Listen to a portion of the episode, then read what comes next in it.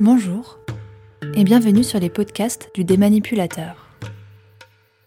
Les podcasts du démanipulateur sont l'illustration sonore de son auteur, Nathalie Rizen, experte en relations d'aide aux victimes de relations toxiques, et également créatrice et éditrice de projets destinés à dénoncer les cas de violence, de manipulation et de harcèlement dans le couple, la famille, le travail et l'éducation.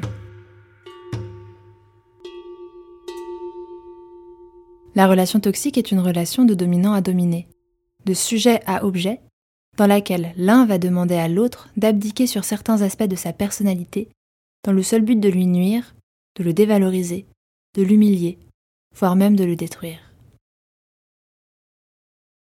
Nathalie tient à préciser que les victimes de relations toxiques restent majoritairement des femmes, compte tenu de l'historicité même du féminin dans notre société. Pourtant, de plus en plus d'hommes consultent aujourd'hui pour témoigner de leurs souffrances et mettre en lumière les violences subies. Les relations toxiques s'installent de manière insidieuse et se traduisent par des agressions quotidiennes et répétées. La relation toxique peut débuter par un reproche, une remarque, une phrase anodine en sous-jacent d'une tentative de manipulation, de dévalorisation, d'humiliation et de prise de pouvoir. Dans ce podcast, la violence économique dans le couple. La violence peut prendre cinq formes. Violence physique, violence psychologique, violence sexuelle, violence verbale et violence économique. Parmi ces cinq formes, la violence économique est souvent la moins connue, et ce, malgré le fait qu'on estime qu'elle soit présente dans environ un tiers des couples.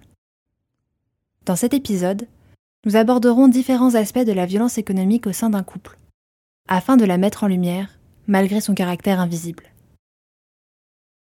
Qu'est-ce que la violence économique?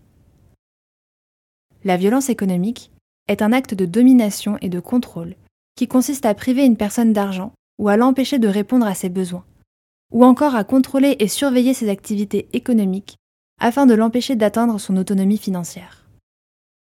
Elle peut être exercée par un ou une partenaire ou un membre de la parenté. La violence économique répond à la définition de l'abus financier. Selon l'Association coopérative d'économie familiale, ACEF, la violence économique survient dès que l'un des deux conjoints entraîne volontairement la perte de l'autonomie financière de l'autre. L'argent devenant un moyen de pression qui empêche matériellement les victimes de violences conjugales de sortir de la relation abusive. Sans logement ni rien en cas de séparation, elles sont alors sous l'emprise totale du conjoint ou de la conjointe. La Global Thinking Foundation a déclaré Les diverses enquêtes montrent que la violence économique est présente dans la majorité des cas de violence conjugale. Des statistiques alarmantes.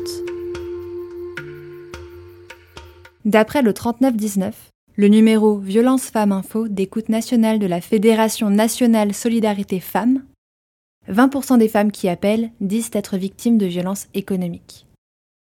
Selon une étude portant sur les survivants de violences domestiques, près de 99% des victimes de violences domestiques auraient également subi de la violence économique. Un passé révélateur. Songeons à nos grands-parents un instant. La majorité de ceux-ci ne se posaient même pas la question, puisque les femmes n'étaient pas rémunérées dans leurs tâches et dépendaient donc financièrement de leur mari. Dans plusieurs ménages, l'argent demeure encore à ce jour genré. Monsieur s'occupe des finances alors que madame gère le ménage. Rappelons qu'en Suisse, ce n'est qu'à la fin des années 1980 que les Suissesses peuvent s'ouvrir un compte en banque. La dépendance économique des femmes était jusque-là inscrite dans la loi. De quelle façon se manifeste la violence économique dans le couple? Elle se manifeste quand 1. Un des partenaires du couple exerce et impose un contrôle financier à son partenaire. Il surveille ses comptes en banque avec ou sans son consentement. Il contrôle le budget et l'ensemble des dépenses. Il impose ses choix. Il demande de justifier des dépenses personnelles. Il ridiculise la gestion financière de son partenaire. Il cache les pièces d'identité de la victime, prive son partenaire de ressources essentielles. Nourriture, vêtements, produits d'hygiène. Il met à son nom l'ensemble des actifs du couple. 2. Utilise l'identité de son partenaire en vue d'acquérir des liquidités à des fins personnelles. Il effectue des emprunts au nom de son partenaire sans son accord. Il vole les cartes de paiement de son partenaire. Il prend des décisions financières au nom de son conjoint sans l'avertir. Il s'approprie le salaire de la victime et l'utilise à ses fins. 3. Exerce un contrôle concernant la vie professionnelle de son partenaire.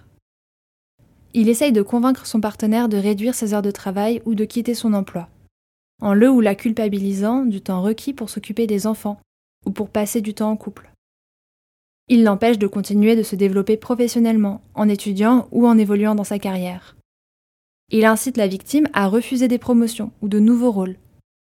Il fait pression sur la victime pour qu'elle s'absente, qu'elle manque de concentration ou qu'elle soit dérangée au travail pour réduire sa performance.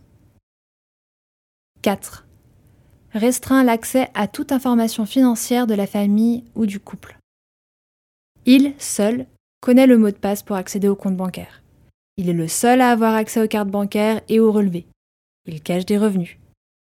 Il ment sur sa situation financière, il dissimule des factures, des notices, des relevés ou des documents importants. 5. Vole de l'argent à son partenaire. Il prend des liquidités dans le portefeuille de la victime. Il utilise l'argent du compte conjoint ou du compte de son partenaire pour effectuer ses dépenses personnelles. Il utilise des menaces et fait pression sur son ou sa partenaire pour qu'il ou elle lui donne de l'argent.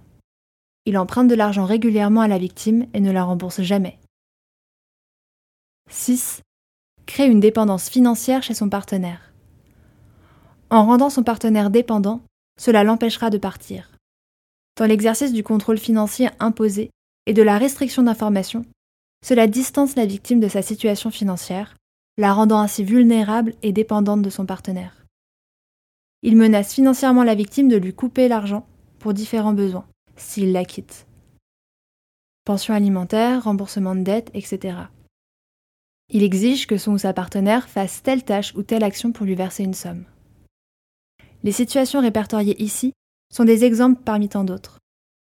Sachez qu'il en existe une multitude d'autres et que la violence économique ne se contraint pas à quelques exemples. Si vous ou un proche croyez être victime de violences économiques ou tout autre type de violence, nous vous recommandons d'en parler à une personne de confiance. Dans son ouvrage Dis maman, raconte-moi mon histoire, violence post-séparation et instrumentalisation dans l'enfant, disponible sur payo.ch et amazon.fr, Nathalie nous explique comment elle se tient aux côtés des victimes de relations toxiques pour faire entendre leur détresse. Si vous aussi vous avez vécu une relation toxique et que vous avez envie de témoigner, contactez le Centre d'aide aux victimes de relations toxiques www.victimerelationstoxiques au pluriel.com. Sachez que vous n'êtes pas seul et que plusieurs ressources se trouvent à votre disposition. La VVEC, l'aide aux victimes de violences de couple, www.avvec.ch, Violence que faire, www.violencequefaire.ch, La main tendue, www.143.ch, Aide aux victimes, www.aide-o-victime.ch.